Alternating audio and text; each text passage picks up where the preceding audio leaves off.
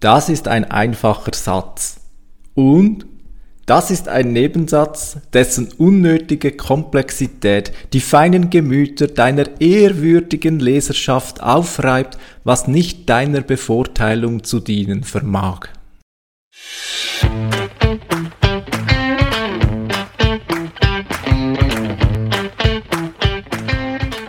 Wie schafft man es, ein digitales Business aufzubauen und vor allem erfolgreich zu machen? Darum geht es in diesem Podcast. Tipps und Tricks zum Thema Web- und Online-Marketing für ambitionierte Leute mit dem Ziel, ein eigenes Business aufzubauen. Mein Name ist Philipp Bachmann.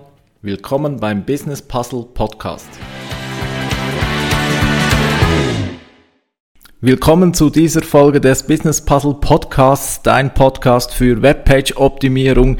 Falls du im Intro abgeschalten hast, ist natürlich Absicht, denn genau darum wird es heute gehen.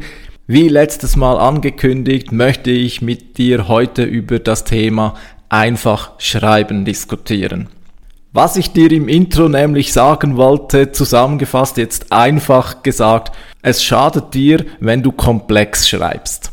Du siehst, diese Botschaft ist an sich ganz einfach und kann, wenn man dann so will, in literarischer Form sehr komplex, sehr anspruchsvoll formuliert sein.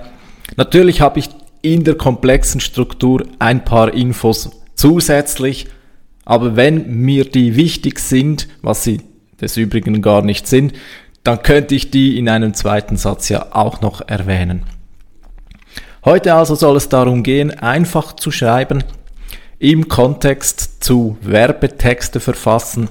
Ich habe letztes Mal ja bereits gesagt, vergiss mal alles, was du aus der Schule lernst. In der Werbesprache musst du eben nicht komplex oder feine Sprache schreiben, sondern schreib am besten so, wie du auch sprechen würdest. Oder noch besser, schreibe so, wie du mit einer Vierklässlerin, einem Vierklässler sprechen würdest. Also einfach, einfach verständlich. Ist eine der zentralen Dinge, die du im Werbetexten beachten musst. Und eines vorweg, mach nicht diesen falschen Trugschluss. Einfach schreiben ist meistens sogar schwieriger als komplex zu schreiben. Denn wenn du komplex, also mit Nebensatzverschachtelungen schreibst, dann kannst du eben viele Informationen in einen Satz hineinpappen. Das solltest du aber vermeiden. Wenn du die Dinge eben gerade einfach formulieren möchtest, dann bist du gezwungen, dich auf die Essenz, nein Philipp, nicht Essenz, auf den Kern deiner Aussage zu fokussieren. Ich habe Essenz gerade gestrichen, weil Essenz ist schon fast ein Fremdwort. Also ist schon ein bisschen ein schwierigeres Wort, das vielleicht eine Vierklässlerin, ein Vierklässler nicht kennt. Übrigens, ja, auch in diesem Podcast versuche ich einfach zu sprechen. Nicht, weil ich dich für dumm halte, überhaupt nicht, nein, ganz im Gegenteil. Fakt ist aber einfach, wenn ich meine Botschaft rüberbringen will, und zwar nicht nur, dass du es vielleicht verstehst, wenn du darüber nachdenkst, sondern dass meine Botschaft direkt in dein Unterbewusstsein reinhaut, dann muss ich einfach sprechen. Gerade deshalb auch, weil ich weiß, dass du vermutlich auch noch etwas nebenbei machst. Podcast hören, das macht man ja in der Regel äh, auch mit neben dabei, vielleicht wenn man äh, haushaltet oder wenn man in der, der Warteschlange steht oder wo auch immer.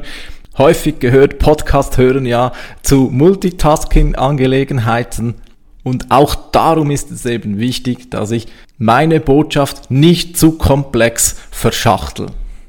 Wie also gelingt es, einfach zu schreiben? Nun, dafür gebe ich dir heute zwei Regeln mit und bevor du alles weitere mit einbeziehst in deine Schreibweise, achte einmal auf diese zwei sehr wichtigen Regeln. Wenn du die verinnerlicht hast, wenn diese zwei Regeln für dich zur Gewohnheit geworden sind, dann kannst du dich um weitere Regeln kümmern. Ich empfehle dir erstmal diese zwei Regeln konstant über längere Zeit zu befolgen, so dass sie zur Gewohnheit wird und dann kann es dann wieder weitergehen. Diese Regeln sind einfach und dennoch werden sie einen hohen Effekt auf deine Schreibweise haben. Regel Nummer eins: Vermeide möglichst jedes Komma, jedes und und jedes Adjektiv.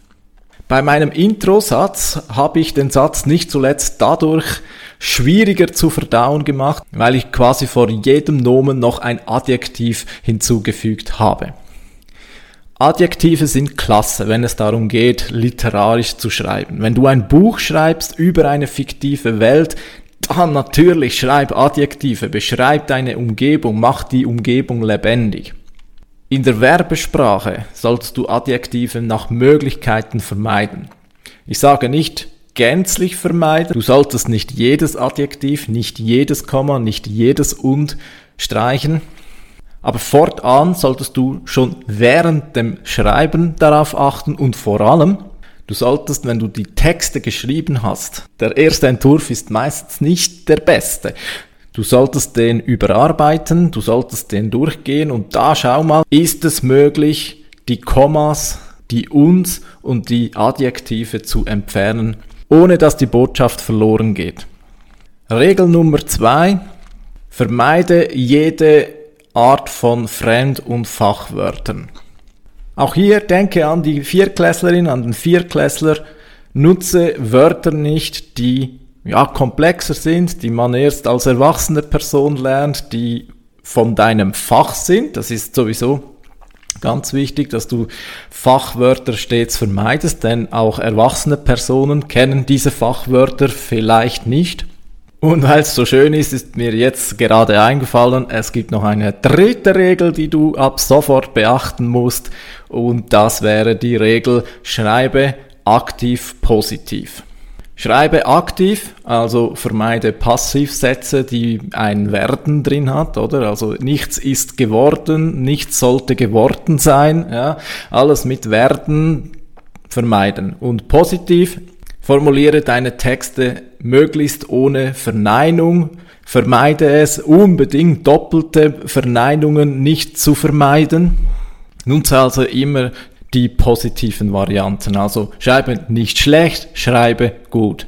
Schreibe illegal statt nicht legal oder nicht erlaubt. Ich fasse nochmals zusammen. Drei Regeln, die du ab sofort verinnerlichst. Ich habe letzte Woche dir ja geraten, schreibe ab sofort am besten jeden Tag eine Stunde Copy und beachte für den Beginn mal diese drei sehr wichtigen Regeln und kümmere dich erst später um weitere Regeln. Regel Nummer eins: vermeide Kommas, und und Adjektive. Regel Nummer zwei: vermeide anspruchsvolle Wörter wie Fachwörter oder Fremdwörter und Regel Nummer drei: schreibe aktiv positiv.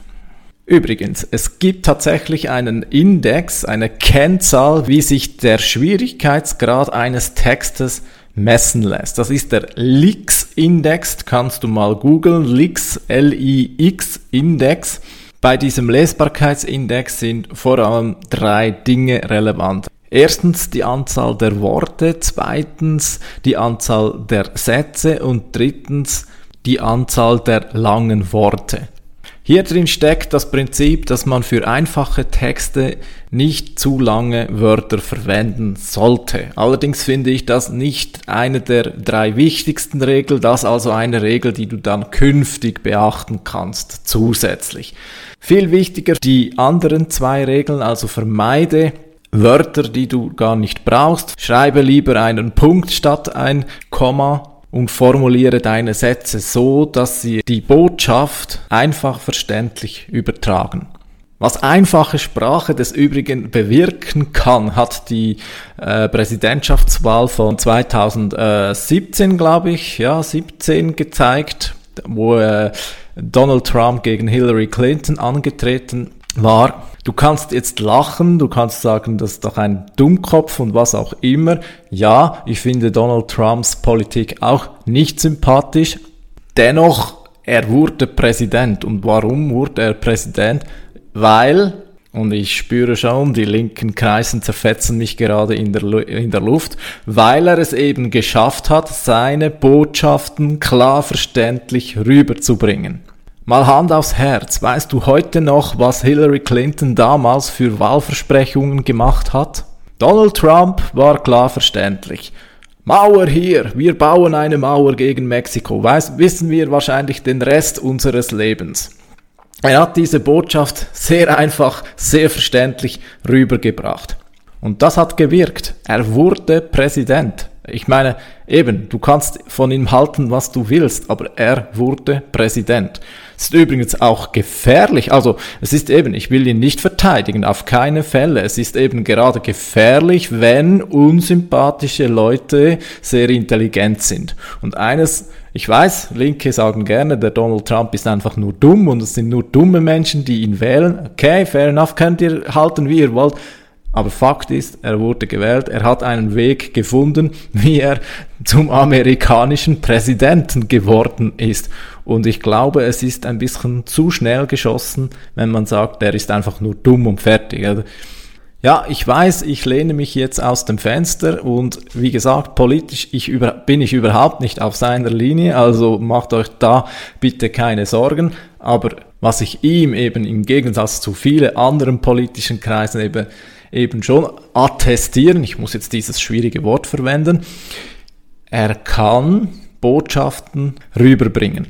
Er hat Copywriting verstanden.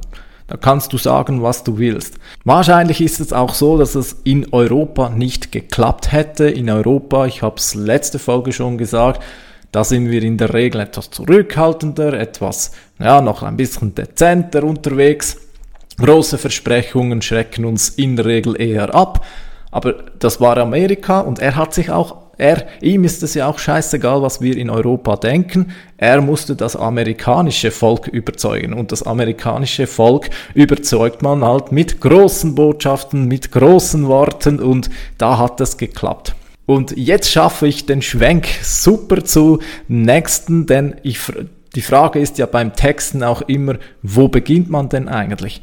Donald Trump hat seine Wählerinnen und Wähler verstanden. Seine Wählerinnen und Wähler. Es müssen nicht deine Wählerinnen und Wähler sein, du kannst sie unsympathisch finden, aber er hat sie verstanden und er hat ihnen Botschaften vermitteln können, die gewirkt haben. Und genau das musst du eben auch schaffen mit deinen Werbetexten. Du musst Botschaften an dein Publikum senden können. Und damit dir das gelingt, musst du dein Publikum verstehen. Tada, jetzt sind wir wieder bei deinem Zielkunden. Das habe ich zu Beginn des Podcastes häufig erwähnt immer wieder thematisiert deinen Zielkunden. Und jetzt kommt es wieder von hinten hervor. Du musst deinen Zielkunden kennen. Du musst seine Ängste, seine Sorgen, seine Hoffnungen, seine Wünsche, du, das musst du kennen. Wenn du das kennst, dann gelingt es dir, gute Texte zu schreiben gute Online-Präsenzen aufzubauen, deine Webpage zu optimieren. Und ich weiß, ich bin schon lange euch schuldig, eine Folge darüber zu machen, wie man denn seinen Avatar, seinen Zielkunden gut kennenlernen kann.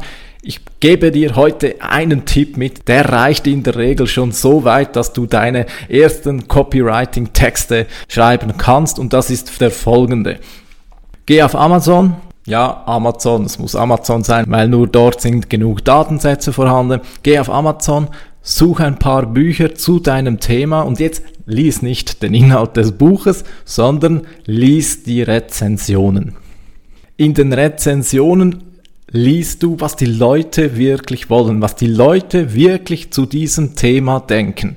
Dort schreiben nämlich nicht die Autoren über das, was sie denken, was ihr Zielpublikum denken sollte oder könnte. Nein, in den Rezensionen, da ist wirklich geschriebenes Wort von möglichen Kundinnen und Kunden. Die schreiben da vielleicht, was sie gut gefunden haben. Sie schreiben vielleicht auch, was sie nicht gut gefunden haben. Sie schreiben häufig eben darüber, was sie wollten oder wollen oder was sie bekommen haben, was sie wollten.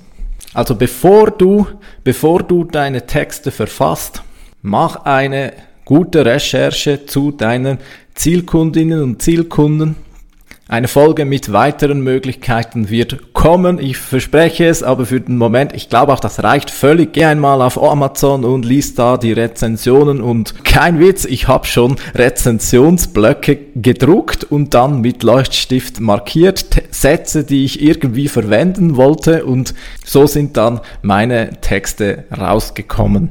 Texte, die ich dann für meine Webpage verwendet habe. Was man sonst noch auf Texten auf deiner Webseite beachten sollte, darüber dann in der nächsten Folge mehr. Meine Webkreationen, die findest du übrigens auch in meinem Newsletter und falls du dich noch nicht eingeschrieben hast, du findest meinen Newsletter unter www.business-puzzle.ch. Bis zum nächsten Mal wieder, danke fürs Zuhören, bis dann, ciao.